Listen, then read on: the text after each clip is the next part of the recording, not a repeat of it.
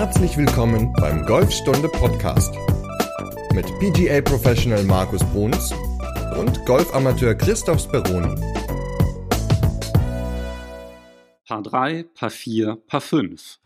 Heute geht es um die Strategie für die verschiedenen Bahnen auf dem Platz. Folge 79 des Golfstunde Podcasts und aus dem Keller grüßt der Markus. Moin. Genau, aus dem kühlen Keller, denn hier in Bremen ist es relativ warm und da ist so eine kleine Abkühlung im Keller doch ganz angenehm.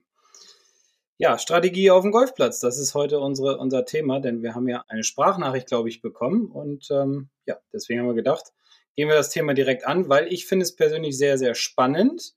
Äh, wir hatten da ja auch schon in der letzten Folge so kurz drüber gesprochen und auch in der vorletzten, weil wir da überlegt haben, für dein Turnier dich richtig vorzubereiten. Und da haben wir auch schon so ein bisschen über Strategie gesprochen. Und das ist ja immer etwas, was die meisten Golfer, glaube ich, gar nicht so, oder da legen die meisten gar nicht so viel Wert drauf, sondern sagen, naja, den Platz kenne ich, da spiele ich einfach mal drauf los. Und vielleicht haben wir ein paar neue Ideen für jeden Golfer hier dabei, um diese dann auf dem Platz besser anwenden zu können. Genau, und bevor es losgeht, wir haben eine sehr nette Nachricht bekommen vom Richard aus Hamburg. Der hat uns nämlich geschrieben, dass er aus der letzten Folge, das war nämlich die Längenkontrolle beim Chippen, dass er das gleich umgesetzt hat und er hat anderthalb Stunden trainiert und hat dann auch Fotos geschickt, wie seine Bälle dann alle auf dem Grün lagen. War dann halt ganz schön zu sehen, dass der Richard das gleich in die Tat umgesetzt hat. Ja, das ist super. Dafür ist es ja da, dass man dann vielleicht sogar noch mit der Folge im Ohr nochmal äh, oder sie nochmal hört, ähm, um dann einfach an den Dingen zu arbeiten, die wir besprochen haben. Denn ja, wie wir auch schon besprochen haben in der letzten Folge, geht es ja beim Chippen immer darum, so nah wie möglich an die Fahne zu kommen, um dann so häufig wie möglich das Up and Down zu schaffen. Das ist ihm ja dann häufiger gelungen, den Ball näher an die Fahne zu spielen und deswegen, ja, herzlichen Glückwunsch. Super und weitermachen, damit ja die, die Quote sich noch schön erhöht. Ja, und der Richard hat auch noch geschrieben, dass er uns sehr gerne zuhört und dass er meint, dass die beste Folge war die mit dem Live-Driver-Fitting. Cool. Ja, ich fand ja die auf dem Platz auch gut. Also dieses Live-Ding ist ja dann wohl doch gut angekommen und ja, vielleicht können wir das ja nochmal wiederholen dann. Ja, noch ein Dreiwaffe-Ding machen. Ja, oder was auch immer. Also irgendwas fällt uns bestimmt noch ein. Putter-Fitting oder so. Genau, falls ihr die verpasst habt, die Folgen, die Live-Folgen, die Folge 73 ist die mit dem ähm, Driver-Fitting und die 75 ist die Golfrunde in Semlin. Ja, zwei spannende Folgen mal ein anderes Format und auf jeden Fall schön zu lesen, dass es gut angekommen ist. Ja, das ist ja mal schön, wenn positives Feedback kommt oder wenn dann mal wieder ein paar E-Mails kommen für Themenvorschläge oder so. Also wir sind ja für alles offen und freuen uns immer sehr darüber, wenn ihr uns schreibt. Und ja, vor allem dann, wenn es positiv ist. Ja, und das Driver-Fitting, das hast du mit einem Trackman gemacht. Und das mhm. ist ja auch irgendwie das Stichwort. In Sieke gibt es irgendwas Neues. Ja, genau. Wir sind nämlich jetzt einer der wenigen Clubs in Deutschland, die das große Glück haben, beziehungsweise die Investition getätigt haben. Und wir haben nämlich jetzt ab Ende der, oder die Folge kommt ja Freitag raus, also ab diesem Wochenende hoffe ich, dass alles funktioniert mit der Installation, haben wir nämlich eine Trackman Range. Das heißt, wir haben in unseren Abschlagsboxen haben wir ja, äh, Monitore drin und dann kann man sich über eine App einloggen und haben dann ich meine, drei Radarsysteme auf der Driving Range, die dann die Bälle alle verfolgen und dem Spieler zeigen, wie weit er geschlagen hat und so ein paar Daten dann wiedergeben. Natürlich kann man auch, ich glaube, Simulationen spielen, also verschiedene Plätze spielen.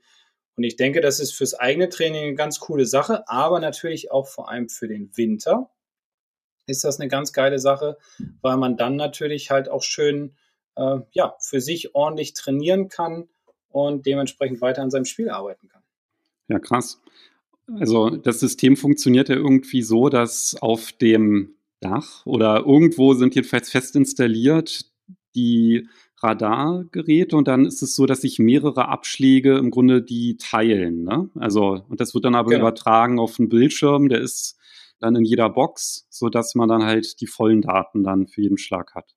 Ja, genau. Ich weiß jetzt nicht, wie es draußen ist, also auf den ähm, Matten draußen, wie das da ist, ob das dann übers Handy direkt funktioniert, ob das dann getrackt wird auf, und auf dem Handy gezeigt wird, das weiß ich nicht, weil die Bildschirme sind halt nur in den Boxen, aber da haben wir ja auch einige und ja, so werden die Bälle dann halt ja darüber getrackt und dem Spieler wird halt gezeigt, wie weit er geschlagen hat und welche Geschwindigkeit und auf dem Platz, wo er dann halt hingehauen hat und so weiter. Also ja, nicht alle Daten, die jetzt der Trackman kann eines Golflehrers, aber schon einige, die dann doch ganz effektiv sind fürs eigene Training.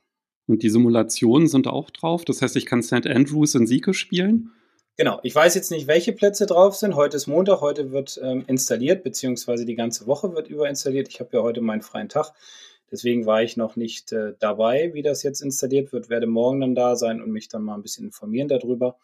Und es sind einige Plätze auf der, auf dem Sim oder im Simulator drin und dann kann man, ja, ich sage jetzt mal St. Andrews, Valderrama, vielleicht auch Pebble Beach oder so, dann halt in, in, in St. Andrews auf der Range, nein, in Sieke auf der Range dann spielen.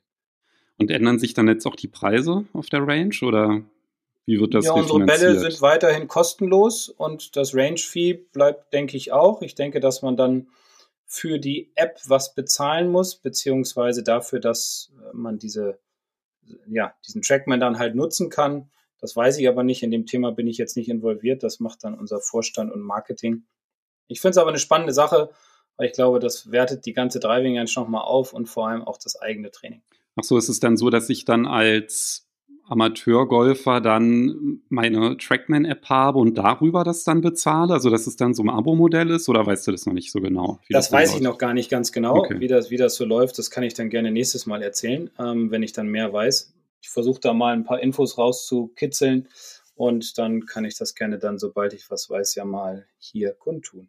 Ich habe ja neulich schon gesagt, irgendwie bei euch so viele Bälle, wie man will, dass sich das ja schon fast lohnt, dann von Berlin nach Sieke zu fahren. Aber jetzt ist ja noch ein Argument mehr. Ja, ja, also Bälle kostenlos ist auch relativ selten in der Region hier. Gut, dafür wurde natürlich der Mitgliedsbeitrag dann um ein paar Euro angepasst, aber nicht so viel, sondern nur durch die DGV und GVMB-Erhöhung damals äh, musste das automatisch gemacht werden. Hat halt gesagt, okay, dafür kriegen die Mitglieder die Bälle kostenlos. Und das spiegelt sich auch wieder Inzwischen ist es so, dass wir sogar so einen Ballsammelroboter haben, der, glaube ich, bis zu 10.000 Bälle pro Tag sammeln kann. Ja, es muss jetzt nur noch einmal gesammelt werden vom, ja, vom Greenkeeper, also noch einmal eine Stunde fahren am Tag und nicht mehr drei Stunden. Also die Range ist immer gut bevölkert und wird gut genutzt und ja, das ist natürlich schön, weil Leute auf der Driving Range finde ich persönlich immer gut.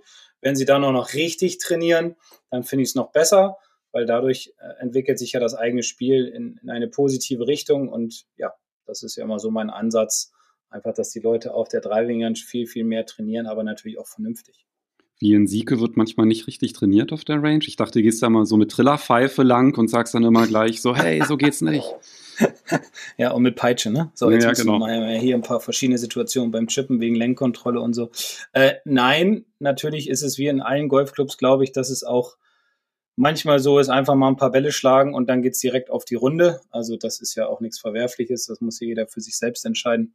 Ähm, für mich wäre das persönlich nichts. Ich trainiere immer, wenn dann vernünftig, sage ich mal, also stelle mir eigene Aufgaben, um einfach auch auf dem Platz auf verschiedene Situationen vorbereitet zu sein, weil immer nur Eisen 7 schlagen bringt mich ja nicht weiter, weil auf dem Platz schlage ich fast nie ein Eisen 7. Also von daher vernünftiges Training auf der Range ist und sehr, sehr sinnvoll, um sich an den Platz zu gewöhnen.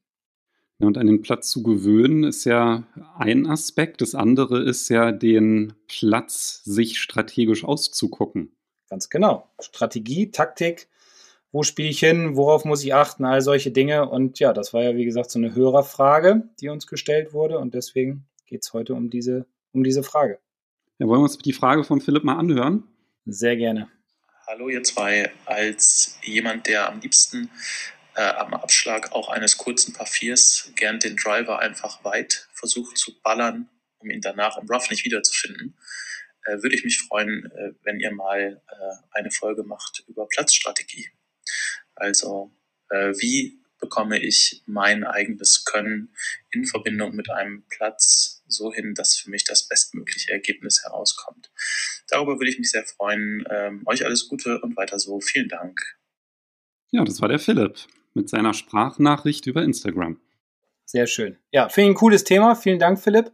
Vielen Dank dafür, dass du diese Frage gestellt hast. Ich selbst achte ja auch immer, wenn ich so mit Leuten auf dem Platz bin oder auch jetzt bei meiner Golfreise vor, vor 14 Tagen, achte ich immer sehr viel auf, auf Strategie, auf Taktik, auf richtige Schlägerwahl und spreche mit den Leuten eigentlich zu 95 Prozent nur darüber auf dem Golfplatz, gar nicht über Technik denn Technik mache ich immer auf der Range und dann soll man das versuchen, auf dem Platz anzuwenden. Dass das nicht immer funktioniert, ist klar.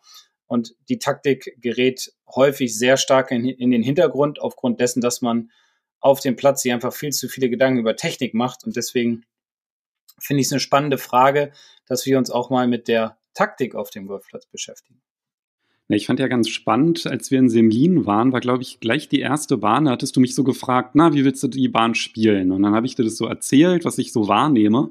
Und dann hattest du dann gesagt, ja, und hast du auch das Wasser auf der Seite gesehen? Und es war dann tatsächlich so, dass ich das nicht wahrgenommen hatte und bin natürlich dann auch ja fast drin gelandet. Also ich war dann so ein paar Meter nur entfernt.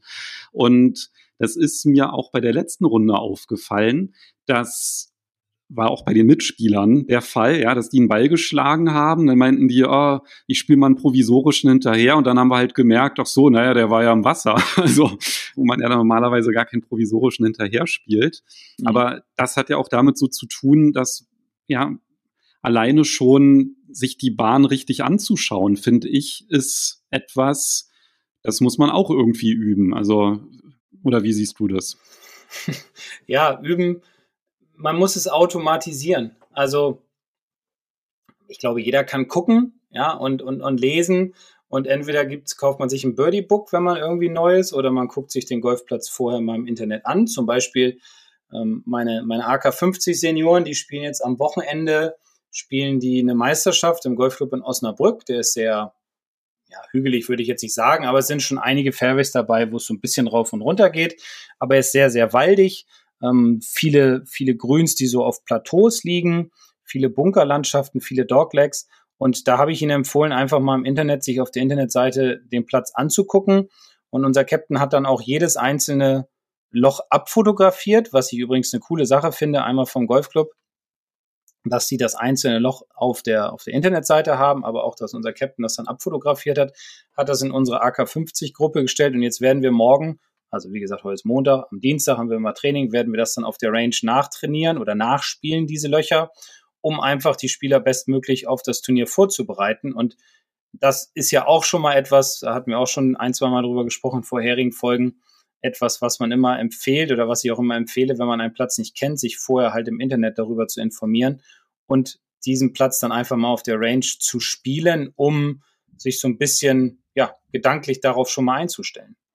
Ja, ich finde es ja immer, also mir geht das zumindest so, wenn es ein fremder Platz ist und ich auch Respekt vor dem Platz habe, dann ist das irgendwie eine super Erleichterung, sich halt vorher Gedanken zu machen. Also sich die Bahn anzuschauen, genau wie du es gesagt hast, im Netz mal so zu schauen, äh, wie verlaufen die, was erwartet mich da, wie teile ich mir die ein, da können wir gleich noch im Detail drauf eingehen. Aber ich finde es irgendwie viel, viel schwieriger auf dem Heimatplatz, wenn man irgendwie den schon zigmal gespielt hat, da dann halt wirklich so strategisch ranzugehen. Also das ist, finde ich, auch nochmal immer eine Herausforderung, dass man da nicht so in alte Muster verfällt. Ja, gebe ich dir völlig recht, weil man ja doch so eingefahren ist. Ne? Also ich glaube, jeder ist eingefahren in seinen, ja, in seiner Bewegung, in seinen Dingen, die er auf dem Golfplatz so macht. Und ich selbst habe schon ganz oft bei mir selbst erlebt, beziehungsweise auch im Unterricht, dass ich einfach mal gesagt habe, Mensch, lass uns das Loch doch mal komplett anders angehen, gar nicht so, wie ich es immer mache. Also immer, so wie der Philipp sagte, immer ein paar vier ähm, den Driver aus der Tasche ziehen und dann hoffen, dass er gerade ausgeht oder dass ich das Fairway treffe. Und ja, es hat ja letztes Mal geklappt, jetzt muss das wieder klappen. Das sind ja auch immer so Sprüche, die dann kommen. Und da habe ich auch schon ganz mit ganz vielen Leuten mal drüber gesprochen und die seitdem auch mal so ihre, ihre Denkweise auf dem Platz verändert haben und nicht immer nur den Driver nehmen. Auch am Paar 3 zum Beispiel mal vorlegen, auf dem Paar 4 nicht immer den Driver und auch nicht auf dem Paar 5 immer unbedingt den Driver nehmen. Also ich glaube, da haben wir gerade in dieser Folge so einen ganz spannenden Mix gefunden oder so ein paar ganz spannende Dinge, wie ich finde, die, glaube ich, viele gar nicht so richtig wahrnehmen würden auf dem Platz und sich auch noch nie so Gedanken drüber gemacht haben. Und deswegen, ja, habe ich mich sehr darauf gefreut über diese Frage und natürlich auch auf diese Folge. Wann legst du für dich eine Strategie fest? Ist es so, dass du da mehrere Varianten hast, dass du sagst, das ist jetzt hier eine aggressivere oder eine defensivere und dann entscheidet die Tagesform, welche du wählst? Oder wie fest ist deine Strategie? Meine Strategie ist im Grunde relativ fest. Das Einzige, worauf ich dann immer in meiner äh, Proberunde achte und dann in meiner ersten Runde oder in den weiteren Runden ist dann natürlich der Wind und das Wetter. Also das kann schon Einfluss auf meine Strategie haben. Ich habe zum Beispiel letztes Jahr war ich mit einem Schüler in der Schweiz, da haben wir ein Riesenturnier gespielt, beziehungsweise er, ich war ja nur als Betreuer dabei und da haben wir in einer Einspielrunde, die konnten wir nicht spielen, weil der Platz so unter Wasser stand und haben uns dann, durften den Platz dann nur abgehen und haben uns dann auf eine Strategie festgelegt ähm, dann hat es über Nacht nochmal geregnet. Der Platz war am nächsten Tag wiederum nass. Wir haben die Strategie weiter verfolgt. Und am nächsten Tag war es dann aber so trocken, dass praktisch der Platz fast ausgetrocknet war, weil er auch so hügelig war, gute Drainage und so. Und da sah die Strategie dann schon wieder ganz anders aus. Es war dann nicht mehr nass, es waren nicht mehr nur 15 Grad, sondern es waren weit über 20 Grad, es war trockener, es war ein anderer Wind, der Ball flog anders. Also da muss man dann schon mal sehen, dass man dann spontan seine Strategie verändert und sich an den jeweiligen Löchern halt sein Birdie Book rausholt und guckt, okay, was wäre bei in der Einspielrunde, da hätte ich jetzt zum Beispiel einen Driver geschlagen, damit wäre ich vor den Bunkern geblieben. Jetzt dadurch, dass es trocken ist, leichter Wind von hinten, kann ich vielleicht keinen Driver mehr schlagen, weil dann die Bunker auf dem Fairway ins Spiel kommen. Und dann müsste ich halt kurz umdenken und sagen, okay, ich nehme vielleicht nur ein Holz 3 oder vielleicht schlage ich auch nur ein langes Eisen ab oder so das muss man dann natürlich schon spontan entscheiden auf dem Platz und diese Zeit muss man sich auch nehmen, weil ansonsten ärgert man sich halt über die schlechten Schläge beziehungsweise das schlechte Ergebnis, wenn der Ball zum Beispiel dann im Fairway-Bunker liegt und man nicht mehr das Grün angreifen kann.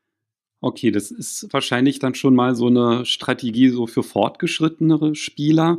Mir geht es ja manchmal so, dass ich das Gefühl habe, dass es mit einem Schläger überhaupt nicht läuft. Also, also ich, dann läuft es mit einem Driver total super und mit einem Hybrid nicht so gut, ja, oder umgekehrt. Könnte das auch was sein, was dann nochmal Einfluss nehmen sollte auf die Strategie oder wie siehst du das? Auf jeden Fall. Auf, also ja, auf jeden Fall, weil ich sag mal zum Beispiel, wie der Philipp jetzt gesagt hat, klingt das für mich so, als, als würde er immer an seinem Driver hängen bei ein paar vier Löchern. Ja, das klingt, klingt jetzt vielleicht ein bisschen böse, ist aber nicht so gemeint, Philipp. Und nicht daraus lernen, dass er da immer in, ins Raff reinschlägt und ist halt so festgefahren in seiner Strategie, in seinem Automatismus, dass er sich auch nicht traut, da raus zu, oder auszubrechen.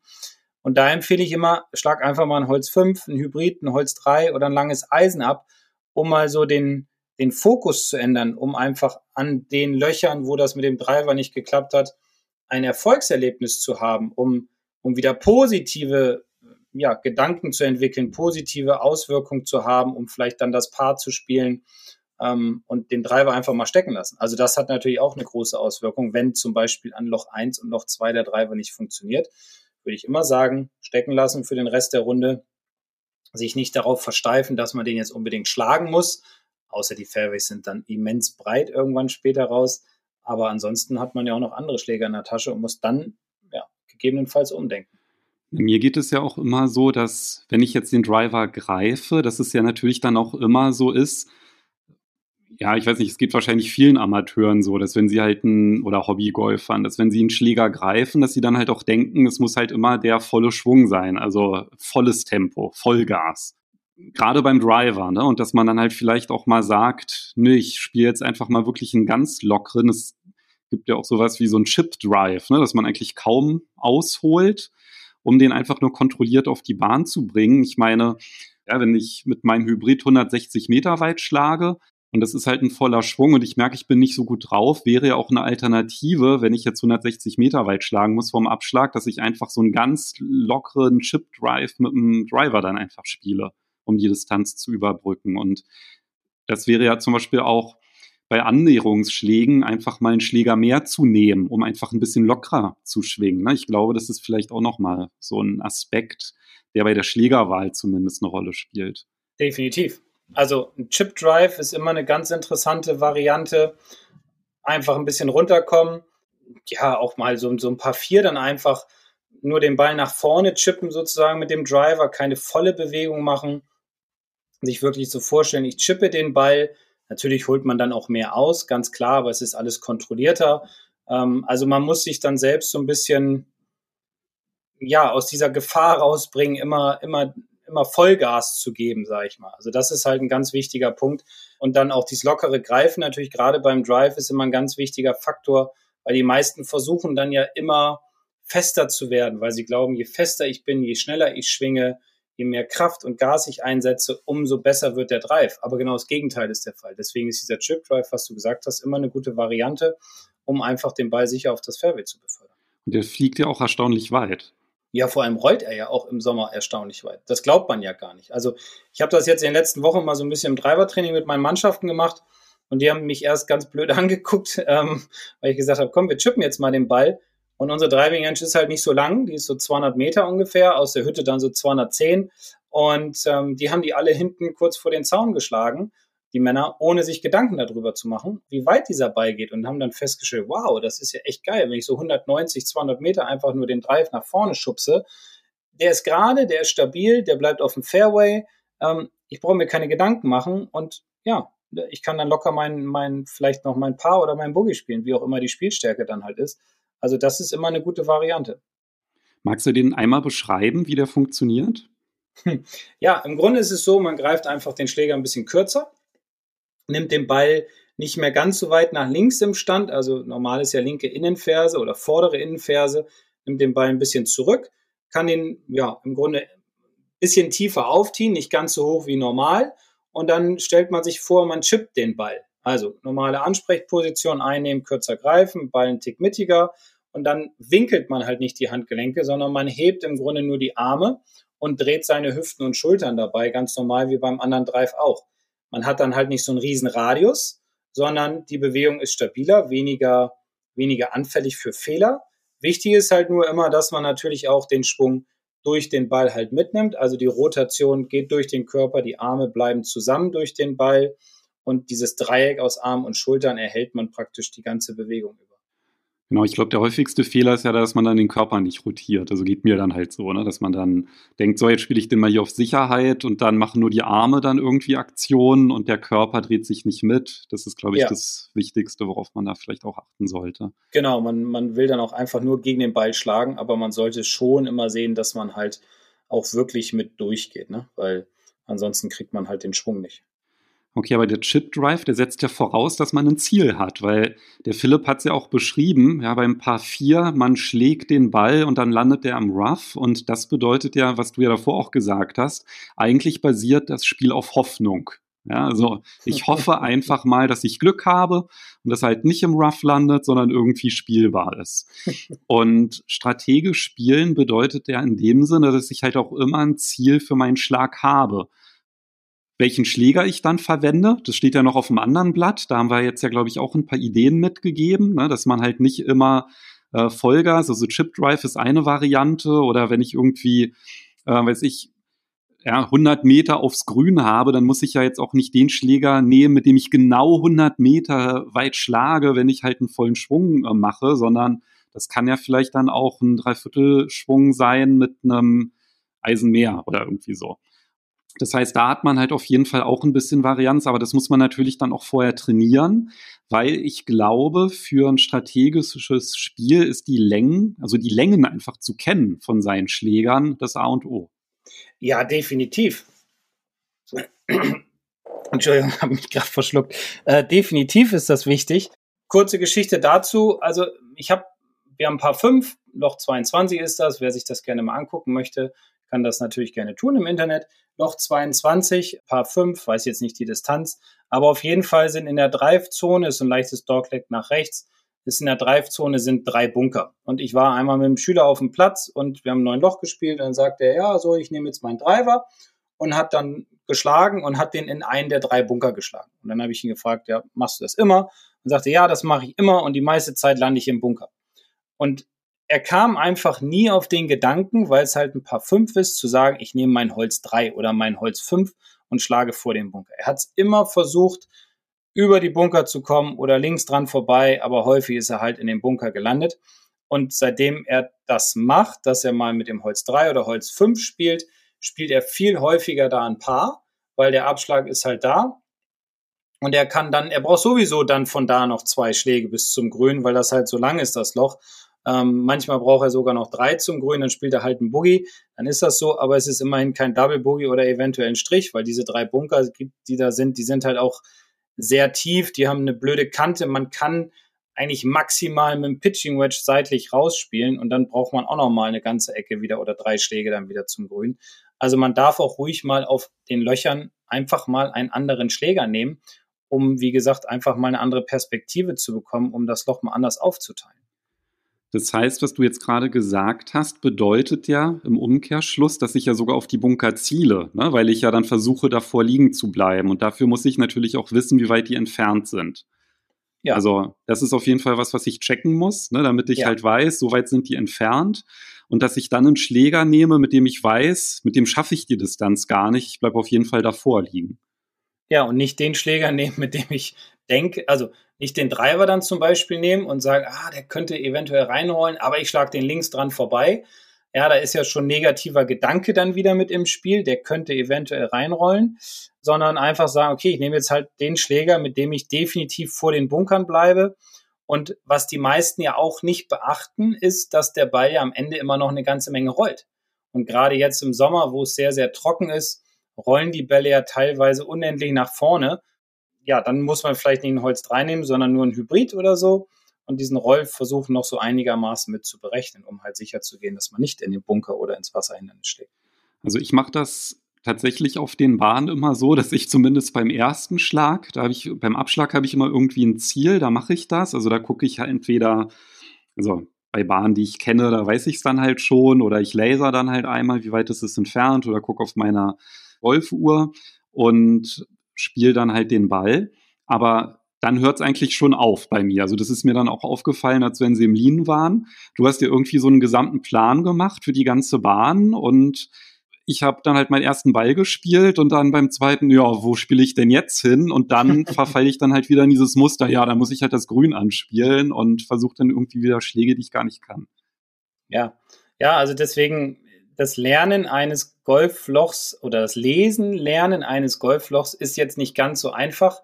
Man muss sich da schon mit beschäftigen und von vornherein sich auch auf diese Plätze und diese Löcher vorbereiten. Ich zum Beispiel in Semlin habe ich mir dann immer die Tafeln angeguckt, weil ich kannte den Platz jetzt auch nicht. Also ich war da mal vor 15, 16 Jahren, aber das hatte ich jetzt alles nicht mehr in Erinnerung und habe mir dann einfach mal die, die, die, die, die Tafeln angeschaut und habe dann die Löcher praktisch rückwärts gerechnet. Also habe dann gesagt, okay, ich brauche ins Grün jetzt auf der 1 war es, glaube ich, die, oder 10 haben wir gespielt, ne? War es ja so, dass ich gesagt habe, okay, wenn ich jetzt ein Holz abschlage, dann lande ich in der Drive-Zone, wäre okay der Drive, wenn er gut ist, aber links war Wasser und rechts war ein Bunker. Und dann würde ich 60 Meter vom Grün liegen. Und ich habe halt die Gefahr rausgenommen, in die Bunker oder ins Wasser zu schlagen, indem ich gesagt habe, okay, ich schlage ein Eisen 4, habe dann zwar 110 Meter ins Grün, aber das ist für mich ein ein Wedge ins Grün. Von daher ist das eine relativ entspannte Geschichte gewesen. War dann, glaube ich, ein Tick kürzer, war dann am Ende ein Eisen 9, was ich geschlagen habe. Aber damit habe ich auch, war ich auch zufrieden. Aber ich hatte auf jeden Fall die Gefahr der Bunker und des Wassers, die habe ich gesehen, was du ja nicht gesehen hattest, das Wasser, und habe dementsprechend reagiert und habe gesagt, okay, ich überlege, ob ein Holz 3 oder ein Hybrid oder ein Eisen 4 und habe mich dann fürs Eisen 4 entschlossen habe gesagt, okay, lieber den längeren Schläger ins Grün, als das Risiko einzugehen, schon am ersten Loch im Wasser oder im Bunker zu landen. Was macht denn für dich eine gute Landezone aus? Also wenn du dir den Platz so ein, oder die Bahn so einteilst, vom Grün rückwärts gerechnet, wie gehst du da vor? Ganz konkret.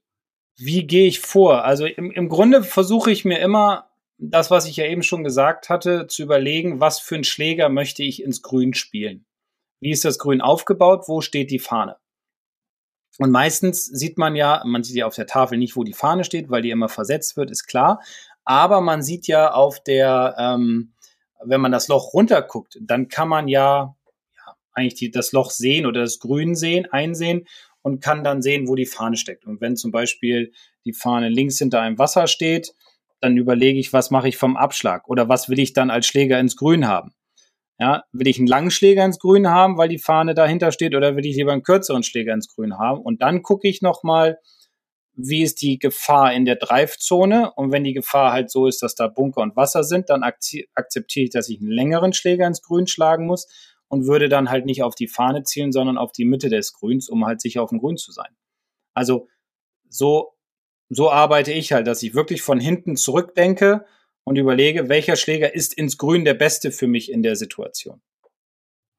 Und dann ist es ja auch oftmals so, dass es beim Grün ja auch eine Seite gibt, die besser anzuspielen ist als die andere. Ja, klar. Manchmal ist es auch erstrebenswert, vielleicht ein bisschen kurz zu bleiben. Wenn zum Beispiel um das Grün herum Wasser ist und links vielleicht noch ein Bunker oder so, dann, dann ist es manchmal auch, und die Fahne steht kurz und steht in, der, in dem Eingang, dann ist es vielleicht ideal, auch mal kurz zu bleiben, wenn es ein Fehlschlag werden sollte oder lieber einen Schläger oder einen halben Schläger kürzer nehmen. Ähm, es gibt immer sogenannte Seiten, die man verfehlen kann. Das wäre dann ein positiver Misshit so zum Beispiel. Und das ist häufig, sehe ich es immer wieder, wenn Fahnen direkt hinterm Bunker stehen, der Bunker ist seitlich, so halb seitlich vom Grün, dann schlagen die Leute, egal aus welcher Distanz, immer in Richtung Fahne. Und wenn ich mich dann da hinsetzen würde, dann würde ich wahrscheinlich von 100 Leuten werden 90 im Bunker landen, weil sie einfach immer die Fahne attackieren wollen, egal wie groß die Distanz ist, ob sie 80 Meter ist oder 130 Meter, ähm, wo ich dann immer sage, okay, spielt doch einfach mit der Grün mit dem zweiten oder dritten Schlag, macht dann zwei Putts und, und alles ist gut. Ja, weil in Bunker, die meisten Leute mögen nicht aus dem Bunker zu spielen, weil sie schwer finden. Dann ist es ein kurzer Bunkerschlag und verstehen dann in dem Moment nicht, dass es sinnvoller ist, Mitte grün zu schlagen, was dann aber am Ende für mehr Spaß sorgt und für ein besseres Ergebnis. Genau, so Mitte Grün ist, glaube ich, so ein, so ein Klassiker-Tipp. Und einen anderen, den du ja auch immer ganz gerne gibst, ist hinter die Fahne zu zielen. Ne?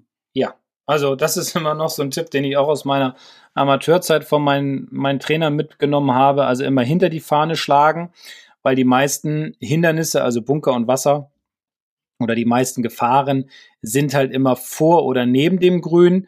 Und viele Leute versuchen halt immer wirklich den Ball dann so zwischen Bunker und Fahne aufkommen zu lassen, wo man dann feststellen muss, okay, ein bisschen zu früh in den Boden getroffen, also ein bisschen fett oder etwas dünn getroffen und der rollt nur oder, oder hat nicht die Distanz und der Ball liegt im Bunker. Aber wenn ich mir mehr vornehme, den Ball hinter die Fahne zu schlagen, dann nehme ich auch gedanklich schon diese, äh, ja, diese Hindernisse aus dem Spiel und akzeptiere dann auch, dass ich vielleicht hinter der Fahne liege. Und in den häufigsten Fällen ist es, also ist meine Erfahrung, ist es so, dass der Ball dann näher an der Fahne liegt, als es aus der Entfernung tatsächlich aussieht. Okay, das heißt, der wichtigste Tipp bei der Strategie ist, sich zu überlegen, mit was für einem Schläger möchte ich das Grün anspielen und sich dann halt anzuschauen, ja, wie, wie das verteidigt ist. Und dann ist im Grunde der zweite Schritt, sich zu überlegen, wie komme ich denn an die Stelle hin, aus der ich das Grün anspielen möchte. Und dann muss man dann halt sich so Zwischenstops einplanen und natürlich vom Abschlag aus gesehen schauen, ist das eine Zone, in der ich landen kann und wie überbrücke ich dann die Distanz zu diesem Schlag, den ich ins Grün haben möchte? Könnte man das so zusammenfassen? Ja, genau. Und man muss halt von Anfang an sich dann ja überlegen, welchen, Ab welchen Schlag, äh, Schläger nehme ich für einen Abschlag, wo ziele ich hin, immer, immer dran denken, das Fairway zu öffnen sozusagen. Also das heißt, wenn rechts Gefahr ist, ziehe ich rechts auf, damit ich nach links schlagen kann oder halt andersrum, um dann einfach den sicheren Schlag ins Grün zu haben. Und natürlich muss es auch so alles zusammenpassen, dass ich mir das Loch tatsächlich von hinten einteile. Also mit welchem Schläger schlage ich am liebsten ins Grün? Wo bin ich sicher? Wo kann ich das Grün verfehlen? Ja, wie ist es mit dem Wind? Wie ist es mit dem Wasser? Wie ist es mit Bunkern etc.? Also das sind halt alles so Dinge, auf die man tatsächlich doch achten sollte, wenn man ja ein vernünftiges Ergebnis spielen will. Und auf jeden Fall gilt auch immer lieber vorlegen als Ball verlieren. Ja, das hatten wir ja auch besprochen ähm, bezüglich der Paar Dreilöcher in Stolpe, dass wir gesagt haben, okay, versucht doch einfach mal an einigen Paar Dreilöchern gar nicht das Grün anzuspielen. Und wir haben zum Beispiel auch so ein Loch, das ist die 8 bei uns in Sieke, die ist knapp über 160 Meter für Männer, geht aber bergauf. Ist ein sehr schmales Grün, das verläuft so von ja, vorne links nach rechts hinten weg. Dann haben wir links und rechts vom Grün parallel dazu laufen zwei Bunker. Und da ist nicht viel Platz. Also da ist eine kleine Gasse vorne. Hinterm Grün geht's ein bisschen berg runter. Da ist dann direkt rough. Links ist ein Wäldchen, rechts ist ein Wäldchen. Also man muss eigentlich das Grün treffen. Die Bunker sind sehr tief und sind blöd zu spielen, weil das Grün ist sehr, sehr schmal. Und die meisten Leute schlagen einfach immer den Schläger, den sie brauchen für die Distanz. Also 165 Meter, sagen wir mal, ist das jetzt lang. Und schlagen dann den Schläger, den sie halt brauchen. Merken dann aber schnell, dass der Ball zum Beispiel immer sliced, weil man häufig mit einem Dogleg spielen will. Und dieses Paar 3 ist halt optisch so aufgebaut wie ein Dogleg nach rechts. Und auch da empfehle ich immer, und das habe ich dir ja auch empfohlen, einfach einen Schläger zu nehmen, mit dem ich auf dem Paar 3 Loch auch mal vorlege. da muss man natürlich jetzt so ein bisschen sein Ego zu Hause lassen und sagen, okay, da beiße ich jetzt mal auf die Zähne und nehme halt nicht den Schläger, den ich brauche, weil die meisten brauchen für 165 Meter irgendwie ein Hybrid oder ein Holz vielleicht sogar schon. Und der rollt halt dann auch hinters Grün. Und hat auch nicht die Fluglänge und die Flughöhe, um auf dem Grün liegen zu bleiben oder anzukommen erstmal und dann liegen zu bleiben, sondern der rollt in Bunker oder wenn er lang genug ist, dann fliegt er übers Grün und liegt hinten im Raff und man, man ist sich einfach nicht, also man hat zu viel Stolz und lässt ihn ungerne zu kurz. Und da sage ich, komm, leg ihn links vors Grün, chip ihn rein, mach zwei Putts, hast einen Boogie. Oder vielleicht sogar nur ein Putt, weil der Chip gut war. Aufgrund der letzten Folge, die man gehört hat, ist die Chip-Längenkontrolle ja besser geworden. Also das sind so Dinge, die, die ich auch immer zu beachten äh, gebe, um einfach ja ein besseres Ergebnis zu spielen und sich nicht zu ärgern, wenn man da in den Bunker geschlagen hat, braucht zwei oder drei Bunkerschläge raus oder toppt ihn übers Grün und hat da einen Strich, obwohl man das Gefühl hatte, der Abschlag war gut. Aber den einfach 20 Meter kürzer, man schippt ihn rein, ein Putt oder zwei und hat ein sicheres Ergebnis.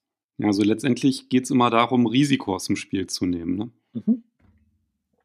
Ganz genau, das Risiko zu vermeiden, Sicherheit manchmal reinzubringen, manchmal einen anderen Schläger zu nehmen. Ja, und auch mal so auf die Zunge zu beißen und sagen, komm, ich lege einfach mal vor, auch wenn ich immer denke, ja, ich muss doch dahin und so. Nein, auch mal einfach sagen, ich gehe mal einen Schritt zurück ich schalte mal vom sechsten Gang runter in den dritten vielleicht oder so und akzeptiere einfach mal, dass ich jetzt hier nur auf Boogie oder auf Double Boogie gehe. Am Ende wird es vielleicht sogar ein besseres Ergebnis, weil man einfach sicherer und entspannter spielt. Also da sollte man auch immer mal drüber nachdenken. Dieses entspannter Spielen, ich glaube, das ist ein ganz wichtiger Punkt, ne? weil wenn dann so eine Leichtigkeit reinkommt, weil das dann einfach halt klappt und man einfach solide spielt, dann klappen ja dann meistens dann auch dann die anspruchsvolleren Schläge. Ne? Also wenn man dann halt vielleicht doch in einer schwierigeren Situation ist. Und das hat ja dann auch wieder damit zu tun, dass man einfach im Spiel bleibt und halt nicht in diesen Technikmodus wieder äh, verfällt. Ja. Über den wir ja auch schon gesprochen haben, weil das ist ja dann letztendlich wieder Gift dann für den Score. Ja, Techn über Technik nachdenken auf dem Platz, also ist echt Gift. Wie gesagt, ein bis maximal zwei Schwunggedanken, die durchziehen über die neun oder 18 Löcher und, und fertig. Ne? Und der Rest ist wirklich Taktik und sich auf sein Spiel einlassen und auf den Platz. Also ich fand es auf jeden Fall eine interessante Erfahrung mit dem, auch wenn es jetzt nicht geklappt hat in der Umsetzung, ja, weil ich habe einfach da meine Landezonen nicht getroffen und das hatte dann, glaube ich, tatsächlich auch was mit meiner Technik zu tun, weil ich wieder mit dem Griff so geschlammt hatte und dann, ja, du, du kennst ja meine Baustelle, aber es war trotzdem, war es irgendwie komisch gewesen, auf der Runde eher darüber nachzudenken, wo muss ich hinspielen, anstatt wie muss ich schlagen. Ja, es ist, es ist ein anderer Fokus als sonst. Ne? Sonst ja, ja, der genau. Fokus immer, wie muss ich schlagen? Da war der Fokus mal mehr, wo muss ich hinspielen und auf sein Spiel vertrauen. Ne? Ist ja auch eine spannende Erfahrung, die du gemacht hast. Und ich glaube, das sind so Erfahrungen, die man machen muss, um einfach auch besser zu werden. Und, und ja, wie gesagt, so, so hast du ja auch gelernt, dir mal den Platz einzuteilen. Und ich glaube, die wenigsten teilen sich wirklich einen Golfplatz ein, sondern gehen einfach los und gucken, was passiert. Ähm, und deswegen, ich kann es immer nur empfehlen, sich auch vorher Gedanken darüber zu machen, auch wenn es der Heimatplatz ist, einfach mal den Platz anders zu spielen.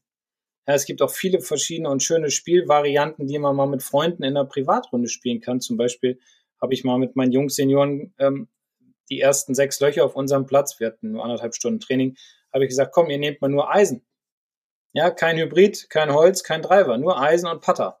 Boah, die haben mich fast erschlagen. Aber am Ende, nach den sechs Loch, waren sie alle echt glücklich, dass wir es gemacht haben, weil sie da gelernt haben, äh, die, die Löcher mal anders zu spielen. Und sie haben kein schlechteres Ergebnis gespielt, sondern eher ein besseres Ergebnis. Weil sie einfach die Bälle auf das Fairway gebracht haben und den zweiten dann auf das Grün gebracht haben. Und somit viel mehr Birdie-Chancen hatten oder halt auch ein paar Spiel gespielt haben. Ja, letztendlich ist es ja aus Fehlern lernen, neue Situationen reinkommen und aus den alten ja. Mustern ausbrechen. Und also auch wenn ich mir natürlich auf meiner Runde da ein bisschen doof vorkam, dass ich da mit meinen ausgedruckten Bahnen und meiner Einteilung und den Landezonen dann irgendwie immer nur in den Büschen war und dann meine Bälle gesucht habe, war es zumindest am Ende dann doch so, dass bei der einen Bahn, da war, stand man am Abschlag und jedenfalls meine Flightpartner, die waren dann einfach da, die standen auf diesem Abschlag und waren halt überfordert. Ja, die wussten nicht, wo spiele ich da hin, weil diese Bahn optisch so fies war, dass man irgendwie den Eindruck hatte, ich kann nirgendwo hinspielen. Und da hatten die dann auch gesagt, du hast doch die Bahn, kann ich mal bitte gucken und so. Und wie hast du dir die denn eingeteilt? Und das war dann nämlich ganz witzig, weil das ging dann so, da war so eine Senke und da war tatsächlich dann auch kurz gemäht. Und diese Landezone hat man aber vom Abschlag gar nicht gesehen.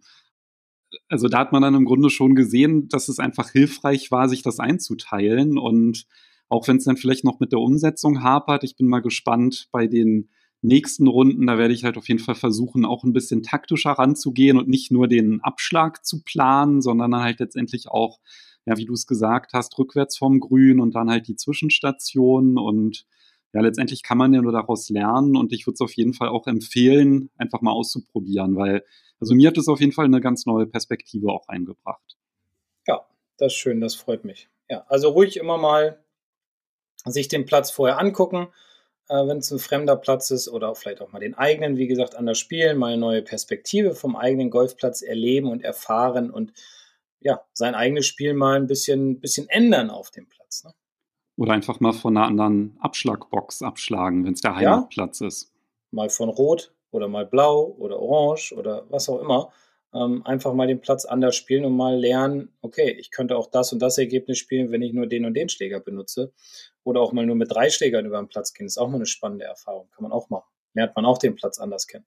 Ich glaube, gerade beim Heimatplatz ist es sehr wichtig, weil da ist ja die Gefahr so groß, immer in andere Muster zu verfallen. Und ich glaube, wenn man einfach mal einen Platz von äh, als Herr einfach mal von Rot spielt, dann hast du ja dann auf einmal wieder eine ganz andere Bahn vor dir. Ne? Und dann liegst du auch mal woanders und erkennst dann vielleicht auch, dass es sich lohnt, irgendwie an einer gewissen Stelle mal zu liegen. Ja, definitiv. Genau, ich glaube, man könnte noch viel, viel mehr darüber sprechen, ähm, aber dann würde das hier den Rahmen sprengen. Deswegen Vielleicht kommen wir nochmal irgendwann dann mit einer anderen Folge dann nochmal wieder drauf zu sprechen. Aber ich denke, wir haben erstmal so die wichtigsten Dinge angesprochen, die man beachten sollte oder machen könnte auf dem Platz. Und ja, deswegen würde ich sagen, gehen wir rüber zu Folge 80. Ja, wo geht's, äh, wo geht's denn dahin, wollte ich gerade sagen. Worum geht es denn in Folge 80? Ja, wir hatten ja in 8, Folge 78 Chippenlängenkontrolle und in Folge 80 geht es um Bitchenlängenkontrolle. Eieiei, sehr gut. Eieiei. Ja, ja auch freue mich auch schon. Auch für die Platzstrategie. Definitiv. Ja, dann freue ich mich auf nächste Woche und bin gespannt auf deine Tipps zur Lenkkontrolle beim Pitchen. Genau, ich auch. Also, bleibt gesund und munter und dann hören wir uns in Folge 80. Bis dann, tschüss. Ciao.